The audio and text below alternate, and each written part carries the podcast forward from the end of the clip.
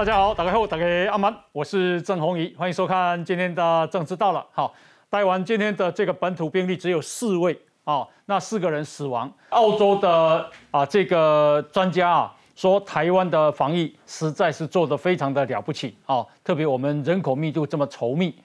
那么啊，在啊美国啊疫情现在一发不可收拾，它的医疗系统已经快要崩溃了。美国，那另外是。啊，这个东南亚也非常严重，完全都是因为 Delta 病毒，所以台湾呢算守得非常好。不过也有人担心，诶，一个半月以后，台湾可能会是万华啊事件一点五倍的重演。好，那到底会不会？今天我们要来讨论。那台湾呢，今晚面对一个困境，就是 A Z 跟莫德纳啊几乎都没有进来了。好，那在疫苗短缺的情况下。该怎么办？因为大概有四百万人非莫德纳不打，而且啊高端可能即将啊开打，不过啊依然非常多的人那么在唱衰高端。好，那这个事情啊这个高端的真实的情况，今天我们也会连线给李冰莹李医师。好，那另外呢是啊这个中国的疫情。也不晓得严重到什么地步，因为说啊，现在他们连夜撤村哦，连夜撤村，那已经有啊，这个三十一省都有病例了，呃，另外是这个啊全红产的现象，今天我们要来讨论，特别是给他给了，在北京的动物园说有两批游客竟然就这样打起来了，有点小事啊，你看看那个打的激烈的程度。就中国人的性格到底是怎么样？今天我们要来这一个讨论哈。那我们啊，今天邀请到的来宾有民进党新北市的市议员何伯文，大家好，大家好。另外是政治学教授范世平范老师，洪哥好，大家好。好，以及啊资深的媒体人中年晃，洪一后，大家好。好，日本产经新闻台北支局的支局长石板明夫，大家好。好，另外是财啊资深的财经记者姚慧珍。洪一哥好，大家好。好，柚子医师陈慕容陈医师，洪一好，大家好。好，呃，非常欢迎哈。待会儿啊，国民党文传会的副主委黄子哲。那么首先，那来看啊，给大家诶，这个疫情，我们今天啊也是创下新低，只有四位本土病例啊。那么死亡个案是四个，诶，台北市有两位，然后新北跟高雄市各一位。今天啊。这个陈时中部长啊，呃，有做了一些开放。他说，目前仍然维持二级警戒。那国内还是有社区隐性传播链的风险啊，所以相关的这一个管制措施要继续。不过呢，啊，这个开放什么呢？开放社区大学、乐龄学习中心、社区照顾关怀据点、亲子馆、桌游场所，而且是限一般零售交易。也开放游泳池，还有开放职业训练，八大行业则继续关闭。好，来我们来看 VCR。好，明天八月四号起到八月二十三号，我们就维持疫情警戒标准为第二级。二级延长到八月二十三号，部分管制措施再放宽。呃，因为疫情期间都是我们职员在帮人家的。超商茶叶蛋关东煮专人帮你夹取，甚至分装好，避免过多接触风险。同样不能自己夹的，还有旁边的烤番薯，也是用袋子一个一个装好，拿了直接结账。超商熟食区根据防疫指引能开放。专家说不要用共用那个夹夹子了，哈啊，只要不要共用那个夹子的情况，那就可以来做贩售。还有游泳池也能开，约制人流管制，分时段禁止饮食，但淋浴间、戏水池、烤箱和蒸汽室还要等一等。把全部的角色调出来。还有桌游店虽然开放，但仍然禁止玩桌游，只限能贩售桌游商品，相对管制较严。另外，包括八大场所、电子游艺场、麻将馆和 K 书中心等，还是维持暂停营业。而国内继续冲高疫苗覆盖率，即使人口比已经快冲破四成。陈忠说，冲第一季含盖率比第二季重要，但也坦言国内疫苗已经告急。他们隔了两三个月，甚至以上，可能都等不到第二季的疫苗，他们衔接上都不会有任何保护力减弱的问题吗？有可能。但是他还是比没有打的人要多。三百九十八万人登记要打莫德纳，但第五轮打完还有三点三万剂提供混打，莫德纳恐怕只剩十多万剂。疫情中心只能积极和厂商联系，希望疫苗越到越多剂，不至于走到全球疫情还在烧，但台湾却无计可施。呃，这里啊有一个澳洲的流行病学家，也是西澳洲大学医学院的研究员，叫做柔伊。柔伊以前呢、说台湾的防疫是世界的典范，可是到五月三十的时候，因为我们的疫情又起来了，所以他在 Twitter 播文章说，台湾啊曾经是抗疫的典范，可是呢还是爆发大规模的疫情，所以呢他当时把原因归咎于我们缩短航空人员的隔离期间，并且批评台湾太自满，啊、那自认安全无虞，所以导致疫情爆发。不过，因为我们八月七号啊，剩下十个本土病例啊、所以他说他不吝于赞美台湾的防疫达成一项非常了不起的成就。金牌谁啊？你那台湾给那个戏你你那下哈。好来，那他对台湾防疫的称赞，来，我们再来看一下。国内疫情爆发三个月过去，逐渐稳定，引来国际大力称赞。会这样说不是没有原因。根据全球最大的工商财产保险公司针对一百三十个国家做的经济复苏程度评比，和周围几个国家相比，新加坡第十二名，日本第二十五名，台湾排在二十九，南韩三十一名，马来西亚第四十四，而挤进前四分之一的亚洲国家只有三个，其中之一就是台湾。台湾能进入这个前四分之一强的话，当然他们也是针对说台湾的这个未来经济的这个复苏状况呢，其实是保持着非常乐观的一个状态。名次越前面，代表市场经济越不受影响。国内防疫好成绩，让国民获得不少国家的特殊入境许可。目前，美国、英国、法国、比利时，还有瑞士、奥地利、捷克、葡萄牙，以及希腊、土耳其、荷兰、新加坡，台湾旅客要入境都不用隔离或打疫苗，只要有前三天的 PCR 阴性证明就好。对台湾算是很快的啦，两三个月的时间能够让疫情控制到现在，已经算是很很好很好的一个成绩了啦。在日经的新冠复苏指数，台湾进步到第四十二名，连澳洲的流行病学家也在推特大赞。在原本五月疫情爆发的时候，他批评台湾太自满，才会一发不可收拾。但短短三个月，疫情就趋缓，让他改口，这是一项非常了不起的成就。台湾防疫有成，各国有目共睹。后那本来啊，按照这柔一用的这个曲线图，就是台湾几乎都没有疫情。以前啊，到今到啊这个今年的五月，这个曲线才跳起来这样子。可是现在啊，才这一个八月，我们又掉下来了哦。而且他讲的是台湾这个国家哦哦，这是澳洲这个学者叫柔一哦，所以他说啊，我们是一个了不起的成就。我我先请教一下石板明夫先生哦。你怎么看台湾的防疫啊？我觉得确实是非常了不起，我我也蛮震惊的，因为我在台湾一年半，可以说见证了三场奇迹。哎，呃，第一个就是说，在疫情防守疫情的全世界都被攻破的时候，台湾比别的国家多守了五百天。嗯，这个是一个非常难，这五百天能把台湾的基本上经济活动，让大家的生活没有受太大的影响。嗯嗯这个其实当时我在日本媒体工作，我看天天天看到日本的媒体的报道，每天日本都是惨不忍睹的各种各样的这种悲剧在出现，台湾都没有出现。第二个就是说被攻破之后，能够在很短的时间，就是两个多月、三不到三个月的时间，能够把一个非常漂亮的曲线把这个病情压制下来。今天已经到了四例，基本上就是归清零，已经看到目标了。这这个是在全世界基本上没有见到的奇迹了。第三个就是说，Delta 的病毒再次攻破全世界的所有国家都完全被失守的情况之下。台湾到现在守住，嗯，这个也是一个非非常了不起的事情。所以说这几点的话，都可以看到，就是台湾从上边从政府到每一个民众，都是一个不管是他们的就是防灾意识和做的配合，都是这都是非常了不起的。是，所以我认为就是说防灾的话，这个基本上要靠三种嘛。第一个就是说一定要有冷静嘛，所以我觉得。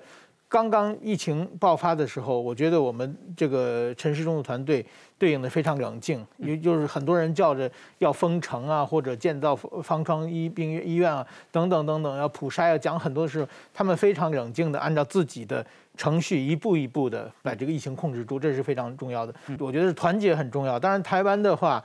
如果光看媒体，光看在野党呢是不团结的。但是说基本上每个民众还是非常配合政府的，让戴口罩戴口罩，让少出门就少出门。这个配合度也是在外国见不到的。在日本的话，到现在为止还有很多人既不相信疫苗，也是认为。就是到现在还认为这个是新冠肺炎是一个跟感那跟感冒一样，大家不要在乎。还有很多很多的公众人物还发散布这种言论，这种言论台湾是没有的，所以我认为台湾很了不起。来，这个是啊，日本啊已经啊这个奥运啊闭幕了。那根据朝日新闻所做的了哦，就是说哦东京奥运办的怎么样？说五十六趴的日本人认为很好，办的不好的只有百分之三十二。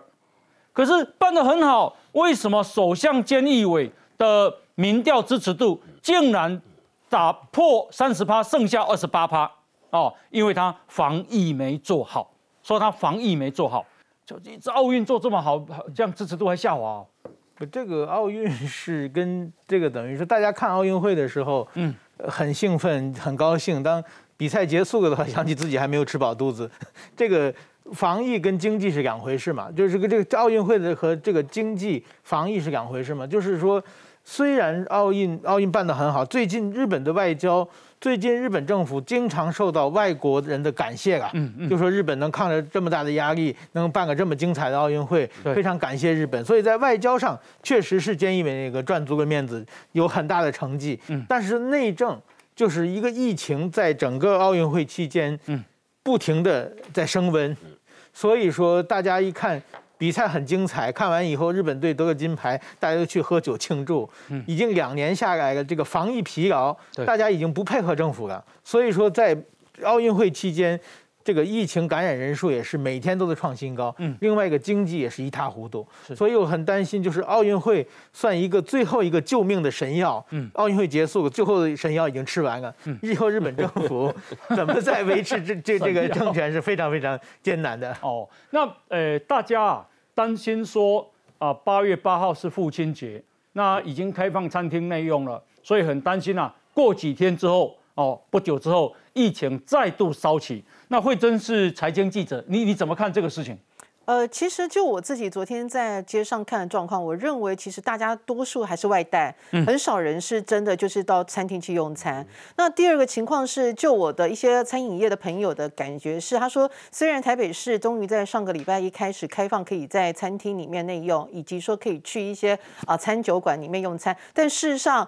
还是真的没有客人，很多人就是目前为止还不敢上门。其实我也肯定台湾的，尤其是指挥中心在这个在经济以及疫情之间取得平衡的一个做法。我们都知道七月所公布出来的一个六月份的一个失业率，以及它的一个未满三十五小时的周。周工时的人已经突破到九十八万人，快要到一百万人，也是在这种情况之下，所以指挥中心必须要赶快，就是说在我们疫情的掌控还可以情况之下，赶快让餐饮业这个部分慢慢的逐步开放，因为台台湾的经济真的真的承受不起在长时间的一个长期的三级警戒。嗯那怎么样可以透过就是逐步降级？现在我们也知道，今天指挥中心特别宣布，在一些就是呃国家的一些呃。呃，公国家公园以及是一些户外的一些相关的旅游的场合，现在有进一步的进行开放。其实我今天看到一个数字，我非常吃惊。嗯，越南我们知道之前跟台湾来讲，在前一波是相对是去年来讲都是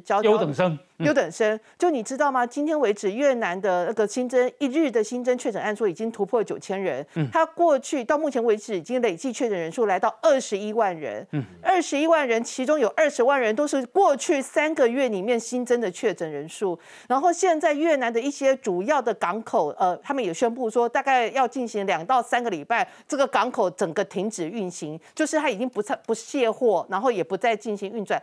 代表什么？代表这个疫情已经进。一步冲击到越南的一个工业，嗯，你不是只有那个内需而已，它连出口、连工业这个部分全部都受到影响。哦，所以你可以想想见，如果这个防守没有防守住的话，这个对越南来讲，现在已经面临到除了疫情之外，他们陷入一个经济的一个冲击。嗯，所以台湾要把 Delta 稳定的控制住，把它封锁在国境之外，这一点真的非常重要，需要全国人民的一起努力。好，来我们看一下这个新闻哦。台北市立联合医院整合医疗科的主治医师叫江冠宇江医师，江医师也曾经来上我们节目。江医师啊说，他们啊医院内部对于 Delta 有未雨绸缪，做了一些讨论。医院的高层认为，疫情应该会在一到两个月后再来，而且高峰将会是万华区经验的一点五倍。他推论基础有三：一，亚洲各国挡不住 Delta 的。二两剂疫苗逐渐退守为避免重症，因为我们都只能打一剂，而且一剂现在的覆盖率也不到四成。三疫苗供货不稳，而且产能不足，所以一个半月后，一到两个月后会万华的一点五倍，好，这还蛮吓人的。那我想请教一下陈医师，你怎么看这个事？是。我我觉得对于这个病毒未来的走向哈，我觉得大家要担忧，但是也真的要学习面对了。嗯，因为刚刚老师有讲了一句话，说这个叫防疫的疲乏，我们到底能够维持这样子高张力的防疫，甚至于说大家勤洗手、戴口罩，然后呢，这个很多活动都已经有一点点半暂停的情况下，到底能够维持这样子的力道多久？嗯，再来呢，这个病毒。其实大家都要养成习惯，它可能会跟全世界的人类和平共存。其实疫情在刚开始的时候，大家都认定说啊，好多年前的 SARS 啊，发生了两年之后呢，就全世界消失无踪了。所以很多人的疑问都是说，我们这种生活是不是过个半年、一年就可以没事了，就可以自由轻松度过了？但是现在在全世界的状况看起来，并不是这么一回事。嗯。呃，有些医师就会推断说，接下来的一段时间，呃，例如说哪一次的节庆，哪一次的大群聚之后，就会开始有疫情的爆发。我觉得这样子的推论推论是有道理的，嗯，因为你真的不可能完全让这个病毒消失。那当你不可能让这个病毒消失的时候，你要跟它和平共存，它每隔一段时间就可能会有一些。这个进攻的空间，那当进攻的空间进来之后呢，我们就真的要勇敢承担跟面对，而不是一味的说不行啦，我不能得到这个病啦，我要把它挡在外面啦。那其实台湾真的要这样子三级警戒、二级警戒，到底能够持续多久？说真的，大家都很辛苦。其实哈，我觉得我还不敢相信，我们只有剩下四例呢。嗯，我觉得四例好像感觉上接近零了呢。嗯，哦，那以前我们都讲说啊，台湾有有一天啊会到几十例。好，这样子，那我想请教陈医师，我们可不可能清零啊？如果说是数字上的清零，真的可能会做得到。例如说哪一天刚刚好说检验出来说，哎，都没有都没有事的，嗯，甚至连续几天都有可能。但是其实这个指挥中心也讲说，我们还是担心这个隐藏的传染链，嗯，但是我会建议大家其实可以不用太担心了哈，因为隐藏的传染链这件事情哈，只要。有一个隐藏传染链，两个隐藏传染链，虽然我们可以担心它会散播出去，但是如果旁边的人也维持现在的这个防疫习惯，勤洗手、戴口罩，其实它散播出去的能力不强。嗯嗯嗯。举例来说，以前每年十月份、十一月都是流感大流行。就去年到今年流感完全没有流行，我还去问了那些这个病毒学家，我问他说，到底台湾没有本土的流感吗？他说有啦，台湾本土流感就算冒出来，他旁边的人也都勤洗手、戴口罩，根本没地方散播出去啊。那现阶段这个病毒，我们也认定大家还是维持防疫习惯就是最好的效果。OK，来我们看一下东南亚哦，那这个是绿色的线是印尼，印尼最高啊一天大概五万人确诊。哦，它高高低低差距很大，有时候五万，有时候两万多，有又跳到四万七，然后呢两万二，啊三万九，然后今天呢是两万六千多。印尼不过老实讲依然非常严重，印尼啊，那所以呢我们啊就从印尼啊这个有一个撤侨包机，你看印尼有多严重啊？那撤侨包机啊，这个在昨天晚上深夜十一点已经回来桃园机场。总共坐了一百一十八个乘客啊！诶，因为那个印尼已经动作是重点高风险国家，本来啊，诶七月份就要撤侨了，搭搭乘的是巴迪航空，可是后来班机啊，不晓得为什么取消，所以呢，后来改成印尼航空，搞不好他们不被载了哦。结果呢，协调延宕到现在，所以到现在飞回来了。那我想请教一下范老师，你怎么看印尼这个事情啊？Delta 病毒？对 我们，我们刚刚讲哈，那个阿法病毒的变种就是英国变种，大概是在去年十二月大流行。好，那我们现在讲 Delta 就是印度印度的变种，它是在今年三月大流行。如果按照一样是半年流到台湾的话，可能是九月哦。所以刚才我们讲那个时间点，可能九月会再爆发一次。对，刚刚讲那个那个那个医生的他们做的那个估估算，嗯。所以如果说现在八月到如果说九月有可能 Delta 在台湾大爆发的话，嗯，我们这个平安夜啊。大概只有一个月的时间，就就大 家恐怖，大大家要去想到这个时候唯一要做的，就是我们目前唯一可能做的事情，除了目前自己的加强，还是要加强我们的防疫，这啊戴口罩、勤洗手之外，嗯哼，就是就是要狂打疫苗了。对，那我们可以看到就是说，可是疫苗是不够啊。对，然后疫苗又不够，然后我们等下还要谈，就是还有在唱衰国产疫苗，所以这就是一个我们很大的挑战。但是现在很吊诡，就是国际疫情这么强。然后台湾疫情这么好，嗯，我们看到礼拜五的时候，上礼拜五十例，嗯，礼拜六六例，昨天四例，今天又四例。对，我问你，台湾这样的疫情，你去跟各个药厂说卖卖我疫苗吧，他一定觉得你有你们有那么急吗？嗯，当然我他他知道台湾人要打疫苗，可是他一定是要卖给那个非常印尼像这种很急迫的地方嘛，所以我们变得很尴尬。我们我们防疫做的很好，反而变成是我们买疫苗的一个阻碍。嗯哼。那有人说，那你把疫情再弄高一点吧？那当然没有人愿意这样做啊。所以这就是一个很麻烦。然后，所以我觉得现在这个事例让我觉得很不踏实，不踏实，很不踏实。因为因为我我就太好了，太好了，好到有点奇怪。嗯。就你看到。我们这个家子的房子外面在那哇台风啊地震，然后我们在我们的我们的房子里面非常安全。嗯那我们觉得这真的是在我们真的这个房子这么安全吗？对。台风不会吹进来吗？嗯嗯。就是说这种这种自我怀疑，会会怀疑会怀疑。我们讲阿法病毒是在去年十二月大流行。嗯哼。台湾有没有阴影？有，我们去年十二月一号就宣布。搭乘大众交通工具，搭去医疗院所、去学校上课、去做、去寺庙、去各种娱乐设备设施都要戴口罩。其实我们政府已经在超前部署了。对。可是没办法，因为我们即便戴口罩，这些地方还是有还是有漏网之鱼。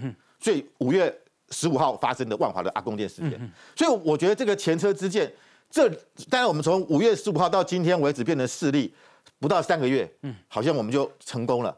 那个数字很漂亮。跳水式的，嗯，可是我我在想，如果会八月份又重重新负责，重蹈覆辙，是。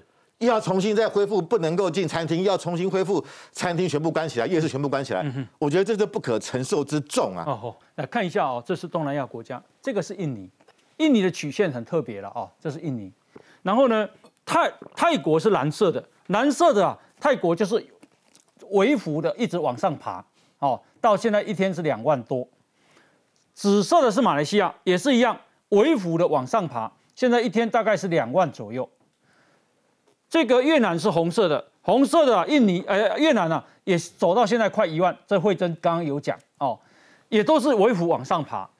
如果你把这个看，你就知道印尼现在是两万多，菲律宾呢大概一万，马来西亚呢一万八，日本呢一万五千七，泰国一万九千九，呃，越南是大概一万左右。我再请教石柏明夫先生，台湾今天是八例，四例本土，四例境外。如果日本这里是一天八例的话，日本会怎样？哇，基本上大家很难想象啊！日本八例大概是一年半以前的刚刚的开始的事情啊。哦，就是说举国欢腾哦。对对对，所以说日日本的问题就是说，日本的现在是第四次这个紧急事态宣言。嗯嗯，他第三次紧急事态宣言应该是。从三月到六月，将近三个月。嗯，最后他解禁那一天，好像东京就有将近两千人。所以说他解禁的时候，就是应该大经济撑不下去了嘛。嗯然后这个六月份打开以后，一个月以后，七月份再次进入紧急状态宣言。嗯所以说他主要就是紧急状态宣言之间有大概一个月左右的这个休息期间，一到休息大家都出出去狂欢，一旦出去狂欢，然后染疫了马上就上去。哦，所以说一一直这这这种情况是日本是开了收，开了收这样子哈。对，最后开收以后大家都没有关系了，大家已经忘记现在是开的状况还是收的状况了。嗯每个人已经不在乎了，所以说变成政府完全没有公信力了。嗯嗯。所以说我觉得这个是应该作为反面教师啊。应该台湾学习一下，OK，就是任何政策应该下决心一下执行到底。那请教一下连晃，嗯，那按照讲起来是 Delta 一定会来哦。对，啊，嗯，现在普遍的看法是安内哈，呃，咱也当懂，但是动瓦固无人刚刚给你保证，嗯，因为到目前为止，除了屏东的那个祖孙之外，我们国内并没有 Delta 本土病例，嗯，但是这一段时间在边境，也就是境外一路的 Delta 病例其实很高，嗯，哦，也就是说它在将近有接近八成境外一路病例几乎都是 Delta，嗯哼，所以代表说，呃，Delta 这个病毒现在目前是全球的主流哈。你刚刚给我们看那个东南亚那个数字哦，对，你从这个数字，我们等一下就会讨论中国哈。我我我是不太相信中国公布的人数了，因为那不像 Delta，是。那像比较像武汉原始株了哦。好，那现在台湾现在能做的是什么？第一个，我觉得我们现在是在跟呃病毒的时间在赛跑，就是趁这段时间。赶快把疫苗的呃这个接种率把它提高，好把它拉高，呃也不要挑了，就有疫苗，只要是经过我们的呃国家认可的疫苗，有疫苗就打，嗯，不用再挑了，因为你如果在苦苦的等单一品牌，你可能等到明年你都不一定打得到，好，这是第一个。第二个就是说，呃我最近其实我我很喜欢观察哈洗手这件事情，我最近发现呃很多人洗手是松懈的，嗯哼，就是最用头怕亏哈，会能个呀。耍 哦，形式一下。对我，我发现很多人洗手是松懈，因为五月初，呃，五月中当本土疫情大爆发的时候，我发现每个人洗手都很认真在洗，大概都洗个十几二十秒哦。现在很多人就是随便洗一洗，这证明什么？防疫是松懈了，嗯，哦，防疫是松懈了。可是我们也不可能要求一个人，好，或者是一个社会，他永远，呃，长时间在一个紧绷的状态之下，哦。所以，我我某种程度我是同意，就是说，其实我们开始要做一些观念上的改变，就是我们必须去接受每天可能，哦，大概十几二十个确诊病例。你台湾公 Delta 一点也几百，但是我们国境就是守得很严啊。对，但是早晚会攻破。早晚攻破。我我认为早晚会攻破。也许我这个看法比较悲观了，但是你从过去阿尔法的经验来讲，哈。呃，我觉得早晚会攻破了哦。那所以，呃，什么时候攻破？说在我们真的不知道，无法预料。我们当然希望它都不要进来哦。但是以这个病毒来讲，你很难完全守住它，除非说你台湾从今天开始禁止所有的人进回来，就连本国人都不准回来。嗯。哦，那那才有可能嘛。哈。好，所以在这种情况之下呢，我们第一个，呃，我们的防疫哈，我觉得我们的观念要做一些改变，就是说我们必须去试着去接受。假设每天是，或者说隔两三天会有一个，比如说昨天跟今天个位数嘛，哈，那假设过两三天，呃，突然变成十几个、二十个，我觉得大家要能够接受，因为马来西亚今天是一万八千六，对，那台马来西亚的人口大概比台湾多一点嘛，对，他们好像三千多万，三千多万左右，啊，我们是两千多万嘛，假定以马来西亚的比例，我们大概至少一万个人确诊嘛，对，如果依那个比例的话，对不对？对，如果台湾今天是一万个人确诊，你看在野党会怎样？我好扣零啊。不得了，扣零爱扣零爱楼罢免罢免提案，扣零爱楼台贵啊！他们他们一定会提这种要求了哈。呃，第一个，台湾不太可能照那个变成像马来西亚那样的比例啊，因为毕竟我们的防疫政策从去年到现在证明是有效。啊，无毛欧肉能估啊！我我刚好你要求在野党去欧肉去进动哈，基本上在台湾不太可能发生哈。但是我觉得我要我必须讲一下刚刚那个澳洲学者那个柔一哈。呃，我觉得柔一呃这位学者呢，他。呃，去今年五月份的时候，太急着刷存在感了，嗯哼，就完全不了解台湾的状况，再去批评说台湾过于自满了，嗯，因为他是基于一个错误的资讯，他说我们缩短了机组人员的检疫期间，其实那个是从今年开始一直有人一直在攻击三加十一，其实他是受到那个错误资讯的误导，但是我觉得，我觉得面对病毒哈，任何人都不能自满，嗯，我们面对病毒真的必须要谦卑，因为从去年到现在已经证明了一件事情。这个病毒没有在放假的啦，它是真的是无孔不入了哦，所以我觉得不管是在野党也好啦，啊，或者说其他的人也好，呃，我我是建议你们，就是说当执政团队，或者说这个指挥中心做得很好的时候，多给他一点鼓励，你知道吗？陈时中他们有一天，他跟王必胜。几个人在聊天的时候，王必胜突然就问，呃，陈时中突然就问王必胜说，哎，咱咱为什么跟他站都会投卡，叫已经占两个话位啊？哦，好，啊王，伊安尼讲，嘿，啊王必胜讲，咁干他两个话，我也记跟他站就久啊呢。你想想看，他们会有这种感触，当然只是半开玩笑在讲啊，但是。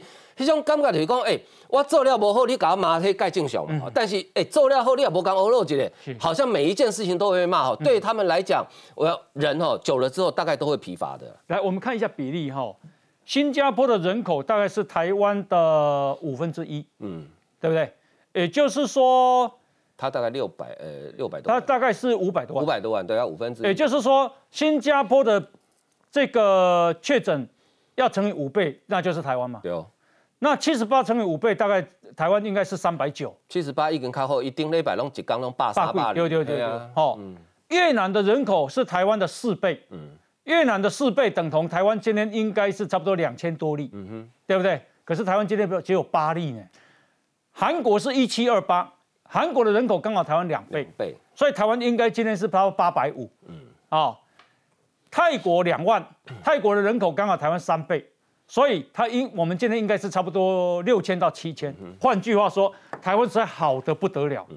那台湾好的不得了，我想请教一下博文，喜安那有个站干呢？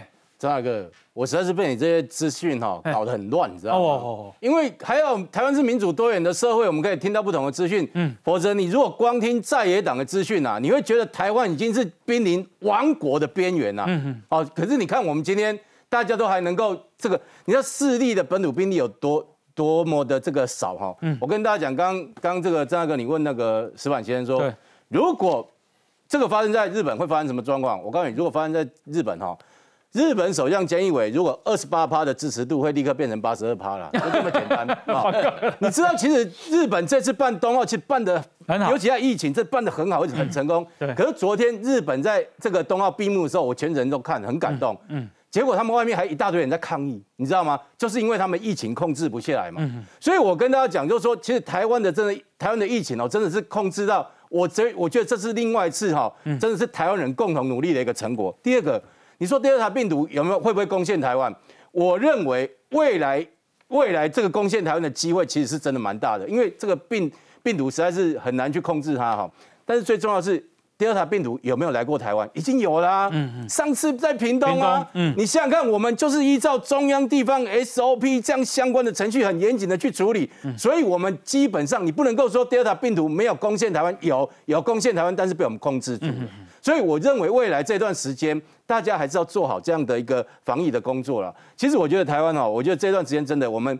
如果是听在野党的话，你看一下说陈时中要被枪毙，一下说我们的这个疫苗哦已经没有疫苗，然后造成多严重的状况。嗯，张大哥，咱一边用美哈，一边咱起码疫苗覆盖率已经被细成了。嗯，一边咱本来用美讲货，疫情没有办法控制，现在已经变成本土之上的势力。嗯，所以我觉得哦，其实这个样的持续去做哈，效果还是会出来的。是好，那么其实美国也非常严重哦。美国现在啊，说百分之九十三确诊者，百分之九十三都是 Delta 病毒，而且医院现在又人满为患，已经快要崩溃了哈。那等一下呢，因为啊这个疫情的关系，我们也会连线给台大的李炳宇医师，他怎么看待？第二个事情是，那么呃这个高端疫苗非常多的人呐，不断的这个抹黑跟挑战，那到底他怎么看待？等一下我们继续讨论，先休息一下。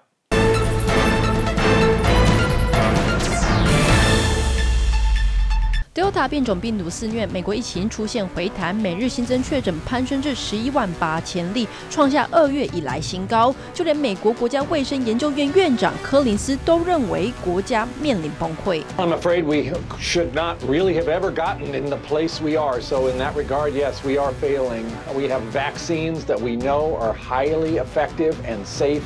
And yet, half the country is still not fully vaccinated. 更表示，如果美国民众都有效打疫苗，可能就不会落入这番田地。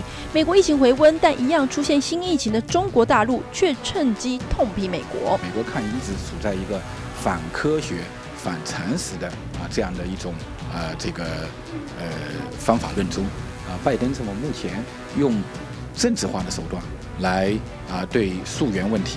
采取了一种所谓溯源恐怖主义的方式。中国智库还公布了一份名为《美国第一：美国抗疫的真相》的报告，用二点三万个字抨击美国是全球抗疫第一失败国。是在二零一九年的时候，美国国内的动物白尾鹿，它的血液样本中已经开始出现了感染的现象。现在美国政府在加大甩锅推责的力度，甚至还指控美国是全球第一疫情扩散国，已经让疫情问题成了中美紧绷关系下的新战场。那么现在呢，我们就要来连线啊，给台大的这个医师啊，台大的教授啊，这个李炳颖李医师，好，李医师你好。那李医师，我先请教你第一个问题就是啊，因为美国单日确诊创下六个月以来的新高啊，这是它的曲线，最多的时候大概二十几万，那现在呢也来到了十几万了，好，美国的曲线好像又起来了，好，那起来到啊这个美国 N I H。啊，也就是他们卫生研究院呐，说现在美国的防疫是失败的。美国一天啊十几万人确诊，美国的这个 Delta 的病例占百分之九十三点四。然后啊，这个说美国的虽然打了百分之五十的人啊，这个两剂疫苗了，可是依然啊，诶，国家濒临崩溃啊，因为病例太多，所以这个啊住院的人非常的多。那我先请教一下李医师，就是说，美国为什么会会这么严重啊？我想大概只要两个因素嘛，哈，一个就是变变直接打变异病毒，它对疫苗的保护效果会有点下降，而且它的那个病毒的复制能力比较强哈，所以如果是那个同样的接触的情形之下，你如果接触的病毒数量越多的话，你发病的机会会比较高。另外一个就是防疫疲乏。嗯，我想他们的那个美国的民众大概经过一年多的这样子的一个封锁的手段，包括封城啊，包括要戴戴口罩啊这些东西，好像就是生活不太自由，已经太久的一段时间。那一旦他疫苗接种到百分之五十了，大家就是很高兴哈，可能就是哇，我们终于可以脱离过去的生活了。所以他们过去也曾经。建议说室内就可以不用戴口罩，如果你有打疫苗的话。可是大家没有想到的是，你即使打了疫苗，但是还是会沾有病毒。它疫苗对轻症感染的效果会比较差，更何况是变异的病毒。然后打了疫苗以后，有的时候你是没症状感染，你身上会带有病毒一段时间，你还是具有传染性，并不是说你的打了疫苗以后就百毒不侵。哈，那所以这样子的一个。不必戴口罩的规定，可能让大家有了一种安全感，假的安全感，所以疫苗就一报不可收拾。所以是最近那个美国 CDC 又又又建议回去了，又说室内要戴口罩，即使打了预防接种。所以对疫苗的功效哈过度的期待，可能也是造成这一次第二波流行的原因。好，那你看台湾呐，今天是四个本土病例啊，李医师怎么看啊？台湾呐接近清零的状况。未来够危险不？大概有两个两点啊，我我想说两点啊。一点就是说，在一开始的时候，好像很多人提到说，台湾一下子爆了几百人、几千人的一个病例哈，那呃未来不可能清零的。不过我是说，我是觉得说，依照台湾民众全民配合的程度哈，再加上我们疫苗的接种率越来越高，台湾清零并不是不可能的，只是说它要需要那个。第一个，它需要很久的时间。那第二个就是说，呃，你的那个不不不要再有那个境外一路的破口进来的话，嗯，哎，还是会清零，但是清零速度你可以想见很慢很慢的。然后你另外一个，呃，这个经验是告诉我们说，直接打病毒没那么可怕。你如果做好严格的防疫、确实的防疫的话，那虽然疫苗对它的那个保护效果可能不是很理想，但是。最重要的不要看疫苗，不要只看疫苗，说啊我打了疫苗就是天下太平了。事实上呢，对于这个隔离检疫啊，或者是最终的调查，戴口罩、勤洗手，嗯，我们台湾的经验就台湾的屏东经验就是一个很明显的例子。是是，那呃这个李士，这个是赵少康先生说啊，说陈时中也不可以故意阻挡疫苗进口，造成空窗期。让高端趁虚而入，你的了解，陈世忠有在故意阻挡疫苗进来吗？没有啊，不可能啊！这个就是我们哎，部长其实他也了解到，反正你晚一天有疫苗，或者是说，哎，有一些民众想打疫苗打不到哈，嘿嘿，他都是非常忧心的事情。对。这个都是会被批评的事情，所以我们才会在去年底开始就跟各个疫苗厂洽购疫苗。嗯，那时候那时候的疫苗厂都还没有完成所谓的第三期期中报告，没有任何资料。那时候就我们就要 去下合订合约啊，就下定金等等这些，其实是蛮有风险的事情。因为如果他疫苗失败，啊，你投资了几几千万、几几几亿元进去那个要疫苗厂，马上又会被 K 说。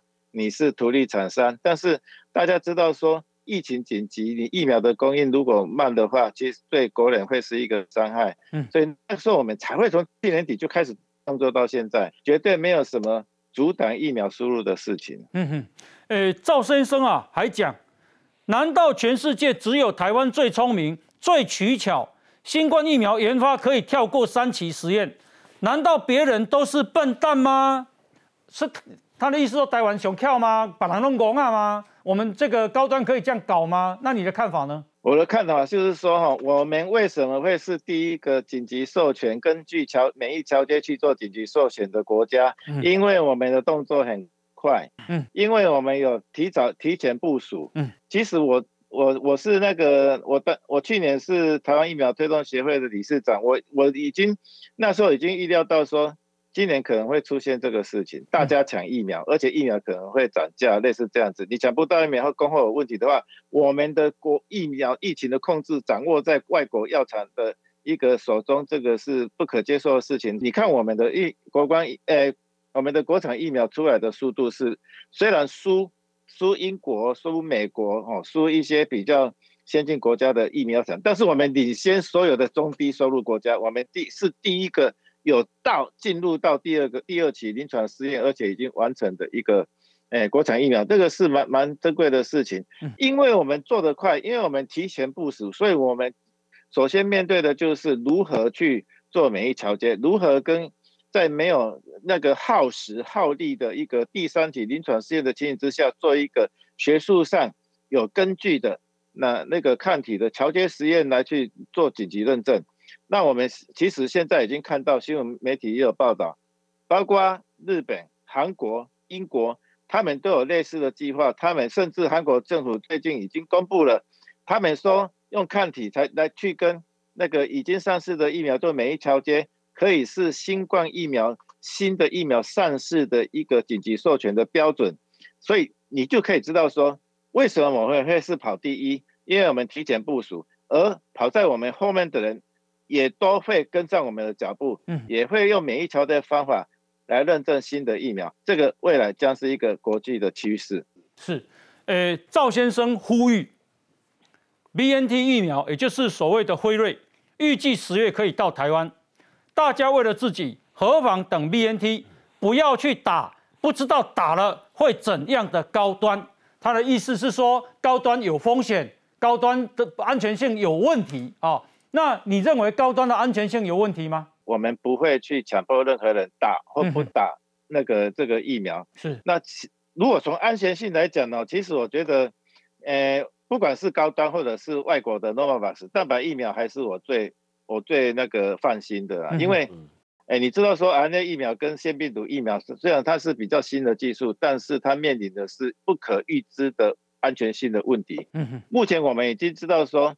腺病毒疫苗跟 RNA 病毒引起及那个严重过敏性休克的发生率是比一般的蛋白疫苗来得高。嗯哼。另外，我们也发现说，辉辉瑞 BNT 疫苗会引起罕见的心肌炎副作用，但是蛋白疫苗没有严重过敏性休克发生率会上升的顾虑。嗯。它也没有引起心肌炎跟血栓的顾虑。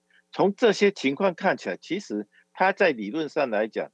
是相对安全的。呃，李医师，我是受到你的感召，我相信你，我以实际行动支持你。本来要打 A Z，现在等高端。我的问题是，你也在等高端吗？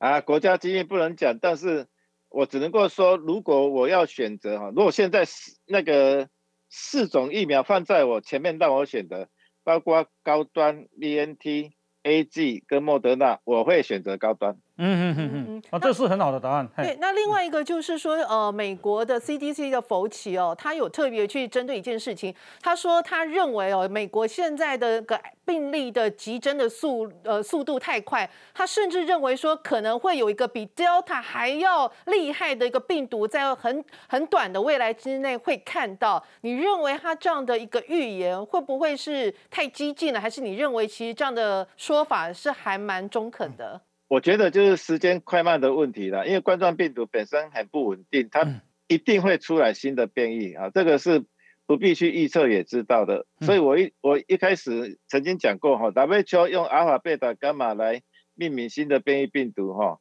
这个有点那个世界不够广，因为它其实以后可能会好几百种啊，这个大概一年就会将近一百种，那两年三年以后，这阿尔法、贝塔、伽马会。这个不够用，不够用了，所以我想这个病毒会不断的突变，因为这个就是这个病毒的特性。因为那个像是以前我们引起普通感冒的四种人类的冠状病毒，那些病毒本来就是有人研究说，你经过了十年、二十年以后呢，它的变种病、它的病毒的变异会让你以前产生的抗体没有办法中和它。这个是冠状病毒本身的特点，并不是新冠病毒独有的。它们不停的变异，但是它们越来越轻。嗯，你的你你到了大人以后，你是你常常会得到感冒，就是那种变异的冠状病毒，但是你都不觉得它的存在，因为它只是让你非常轻微的不不舒服而已。李医师，我麻烦你啊，电话先不要挂掉，因为我们的来宾啊都有很多的问题要请教你。同时，因为 A G 跟莫德纳现在进来量也不够，特别是有大概接近四百万人非莫德纳不打，那这个事情该怎么解决？好，来，我们先休息一下，进广告。